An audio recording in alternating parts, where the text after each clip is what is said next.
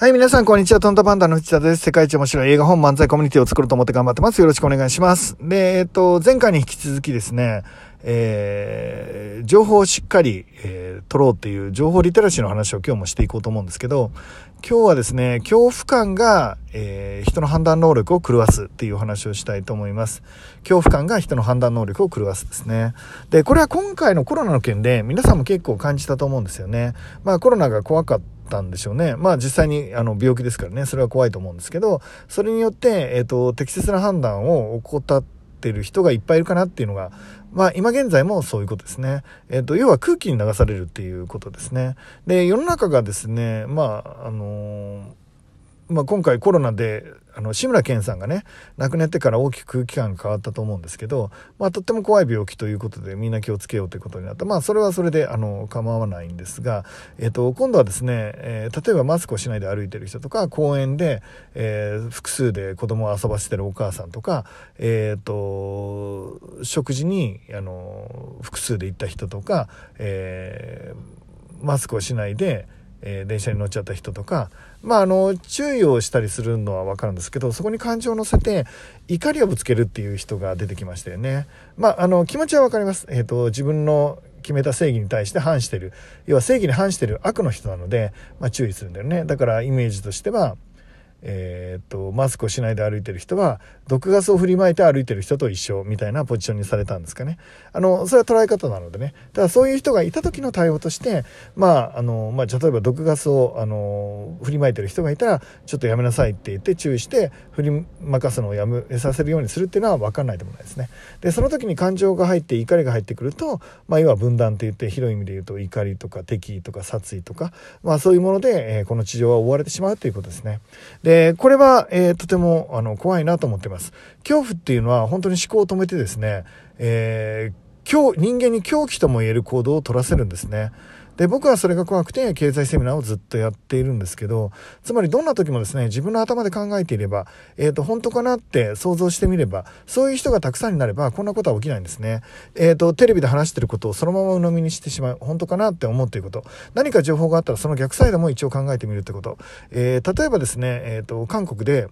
えー、なんでこんなわけわかんない。もう明らかに日本の主張の方が正しいのに韓国ってバカなのかなって思ったら、えーと、本当にそれを整理して憎しみとかに変わりそうだったらね、えーと、一応逆サイドの韓国の人の意見っていうのを一回聞いてみて自分が韓国人だったらそれに納得できるかなっていう、え、ところを見てみたりするのもいいかなっていう要はバランスをとって、まあ、日本のあの仏教用語で言うと中庸っていうんですかね、え、中庸がやっぱりいいのかなって、まあ、まず中庸を知ってでそのうち自分は中庸の中では右にいるって自分のポジションがしっかり分かってね、えー、と意見を主張していくと左にいるとかね、えー、と分かった上で主張していく。全体が分かった上で、まあ、主張していくのは悪くないかなって、まあ、大きな、えー、見解お互いを受け入れながら自分の意見を言っていくっていう世界を作れたらいいのかなと思ってます。同じ意見なんてなるわけないしね。でそれはいいと思うんですけどね。でそうやって、えーと、ちゃんと自分で考えるっていう国民にならなくていわゆるテレビやラジオやマスコミが言っているインフルエンサーの人が言っている、えー、強い言葉をですねそのまま鵜呑みにしてその片面側面、えー、片側の側面しかね、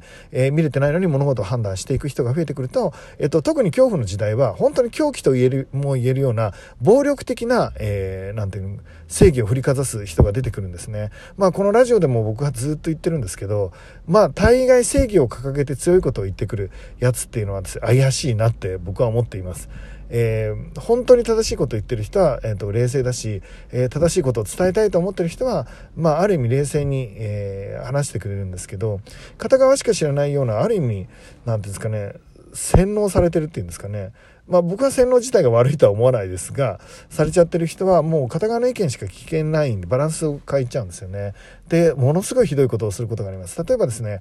えあれはキューバだったかな、メキシコだったかな。まあ、あるですね、その町にですね、あの、誘拐事件が起きたんですね。で、誘拐事件が起きて、その誘拐は、あの、小さい子を誘拐して殺しちゃうみたいな事件が、まあ、何回か起きて、街が恐怖に落とされてたんですよね。で、その時にですね、まあ、あるペンキ屋さんがですね、まあ、車で、えー、仕事に行ったり帰ったりする途中に車を止めて、まあ、ちょっとお酒を飲んでたんですよね。えっ、ー、と、お酒を飲んでたんです、ペンキ屋の親子がね。で、おまわりさんが来て、お前ら、お酒飲んで運転したんじゃないかっつって、まあ、しょっぴーって言ったんですよね。まあ、実際運転してないんですけど、しょっぴーって言っちゃったんですよね。そしたらそれを見た人が警察にあの親子が連れてかれたと。で、その親子が乗っていた車を見たら、ロープがあったり、いわゆる工事で使うようなロープとかあって、あ、これは絶対誘拐してたんだ、こいつらっていうのを、まあ、ある人が流しちゃうんですよね、SNS でね。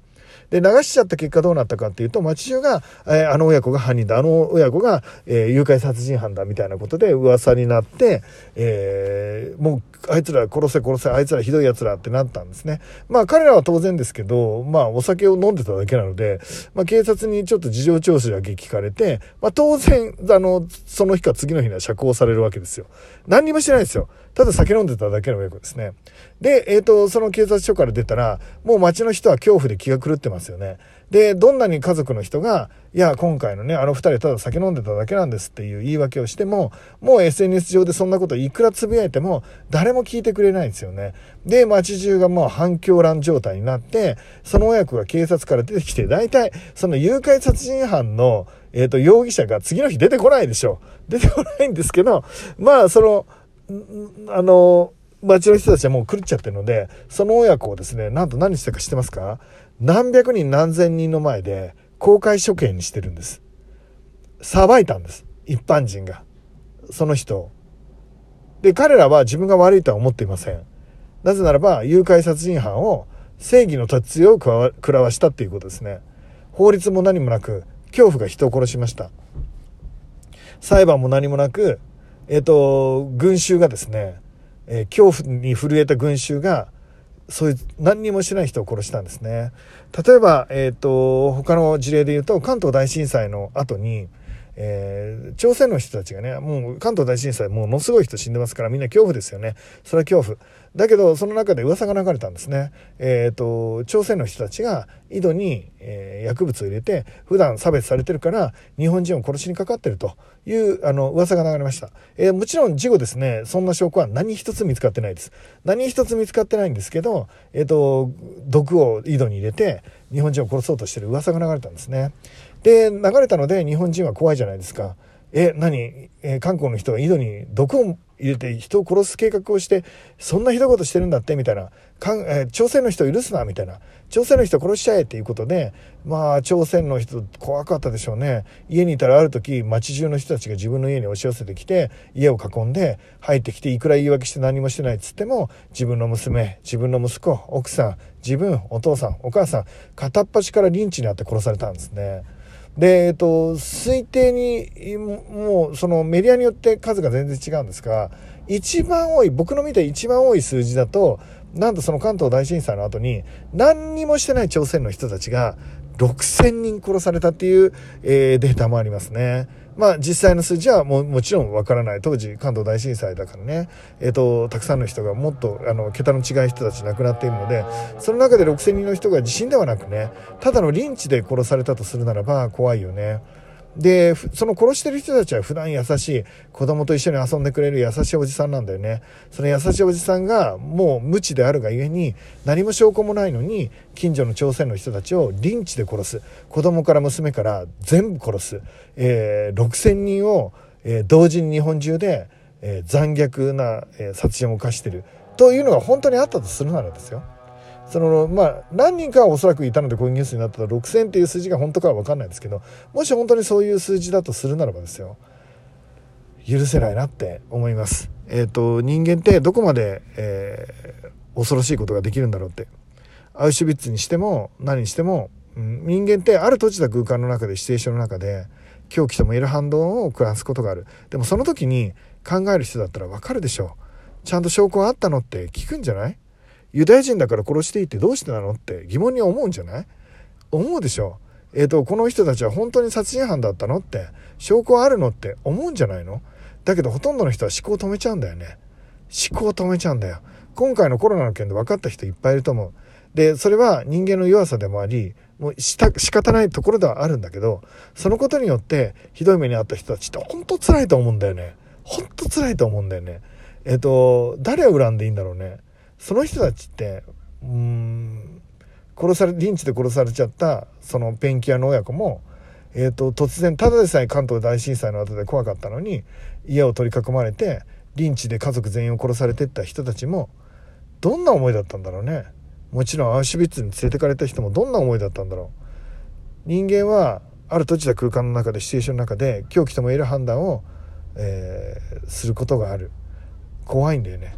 でもその人たちはただ恐怖によって無知であるがゆえに反対サイドのことを考えられずにひたすら暴力的になっていったっていうことね。だから、えっと、僕は経済セミナーをやっています。自分で考えよう。このテーマをひたすら皆さんに伝えてるんだよね。えっと1月も多分まだえっとコロナが明けていないのでまだズームをやろうかな。ズームかあるいは、えっと違う形でえー、ライブ、えー、セミナーやっていこうかなって思っています。オンラインでね、えっ、ー、と、ズームか、インスタか、YouTube か、ちょっと今考えてますけど、え新しい形でですね、皆さんにそういう、あのセミナーをね、えも伝えられたらいいかなと思っています。きっとね、いつの日か、うん、僕らも進化してねそれぞれの人がそれぞれの価値観や意見や趣味思考で生きることを許容し推奨し認め合うっていう社会を作れると思うんですよね。夢に向かってる人たちは素敵だなって思われて、えっと、たとえ失敗したとしてもいい経験になったじゃんって人を笑ったり足を引っ張ったりえーと、ライバルが落ちることを期待するんじゃなくてライバルがすごかったら自分もその高さに行ってみようって思えるようなねそんな空気感のある国にそして世界にしていくために僕は今立ち上がっています。皆さんも一緒にやっていきましょう。今日もね最高に楽しい一日になると思いますんでものすごい思いっきり生きてください。僕も頑張ります。いってらっしゃい。